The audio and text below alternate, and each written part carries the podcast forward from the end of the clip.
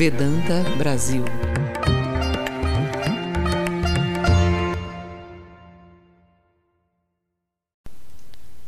A questão do sofrimento, karma e reencarnação.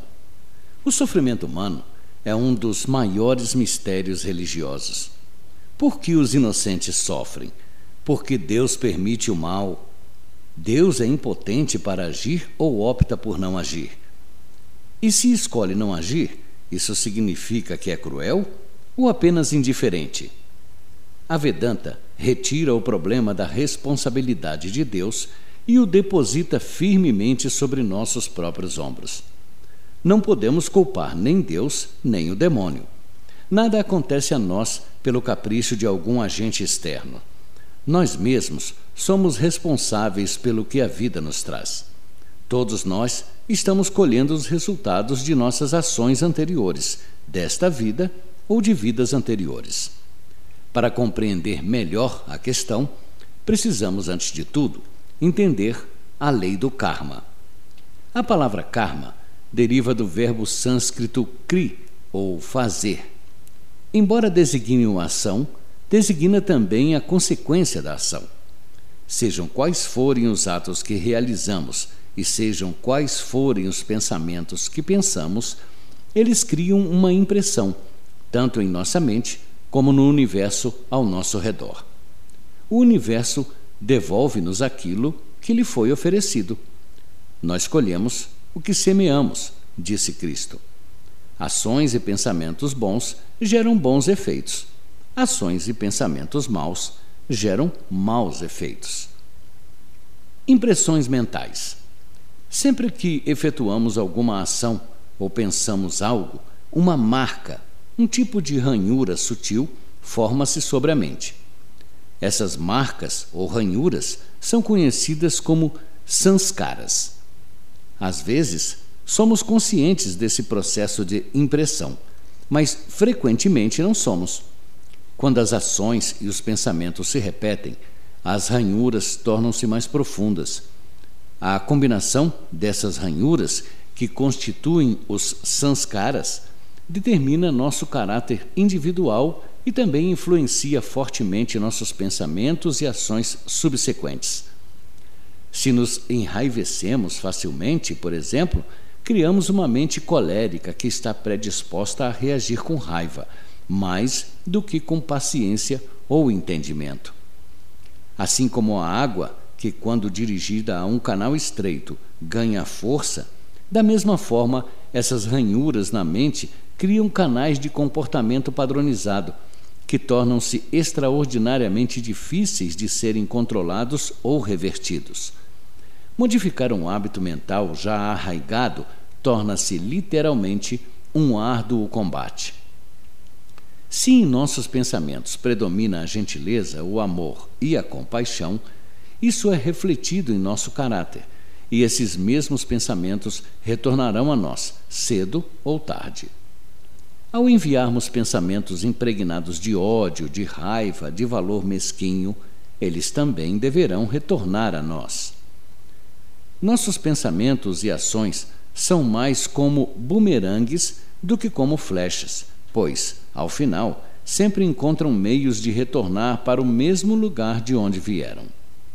Os efeitos do karma podem vir instantaneamente, ou mais tarde na vida, ou em outra vida.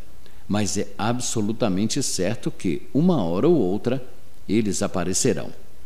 Até que a liberação seja alcançada, estaremos vivendo e morrendo dentro do domínio da lei do karma, a corrente de causa e efeito.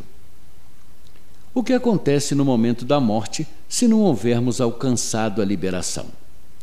Quando alguém morre, a única morte é aquela do corpo físico. A mente, que contém as impressões mentais da pessoa, continua após a desintegração do corpo. Quando a pessoa renasce, o nascimento é o de um novo corpo físico acompanhado pela velha mente que traz consigo as impressões ou ranhuras de vidas anteriores. Quando o ambiente torna-se propício, esses sanskaras, mais uma vez, se afirmam na nova vida. Felizmente, esse processo não continua indefinidamente. Quando alcançamos a realização divina ou realização do ser, a lei do karma é transcendida. O ser renuncia à sua identificação com o complexo corpo-mente e recobra sua liberdade, perfeição e alegria, que já lhe são inerentes. Tudo isso soa muito agradável, mas quando observamos friamente o nosso entorno, o mundo não parece fazer muito sentido. Ao julgarmos pelas aparências, temos a impressão de que inúmeras pessoas escaparam ao laço do destino. Muitas pessoas perversas têm morrido pacificamente em sua cama. Pior ainda, indivíduos bons e nobres têm sofrido sem causa aparente, tendo sua bondade recompensada por ódio e tortura. Pense no Holocausto. Considere o abuso de crianças.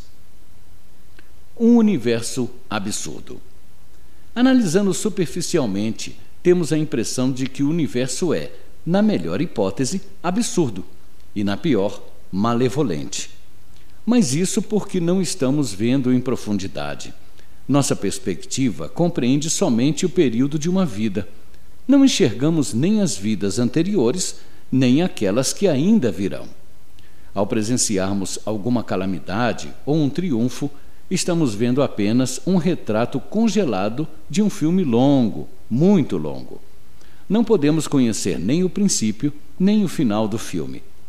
O que realmente sabemos, entretanto, é que cada indivíduo, não importa o quão pervertido seja, finalmente alcançará, ao curso de muitas existências e, sem dúvida, por meio de muito sofrimento, a realização de sua própria natureza divina.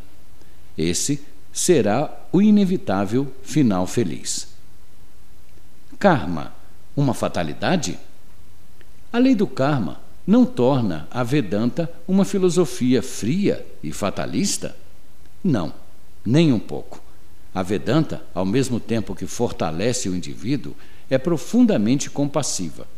Em primeiro lugar, se nós mesmos criamos, por meio de nossos pensamentos e ações, a vida que estamos levando hoje, é também certo que possuímos o poder para criar a vida que viveremos amanhã. Quer concordemos ou não com esse fato, quer desejemos aceitar a responsabilidade ou não, é isso que estamos fazendo a cada passo do caminho. A Vedanta não nos permite lançar a culpa em alguém ou em algo. Cada pensamento e ação constrói nossa futura experiência. A lei do karma não implicaria então que podemos ser indiferentes aos nossos semelhantes? Afinal de contas, eles estão apenas recebendo o que merecem. Absolutamente não. Se o karma de uma pessoa é tal que a faça sofrer, nós temos a oportunidade de aliviar aquele sofrimento da maneira que pudermos.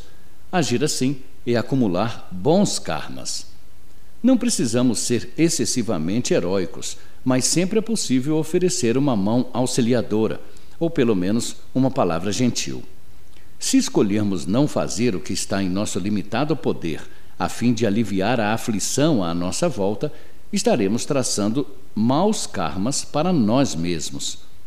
A unidade é a lei do universo, e essa verdade é a autêntica raiz de todos os atos de amor e compaixão. O Atman, meu verdadeiro ser, é o mesmo espírito que em todos habita. Não pode haver dois Atmans. A consciência não pode ser dividida. Ela é toda penetrante. Meu Atman e seu Atman não podem ser diferentes. Por essa razão, a Vedanta ensina: ame ao próximo como a si mesmo, pois o próximo é você mesmo. Vedanta Brasil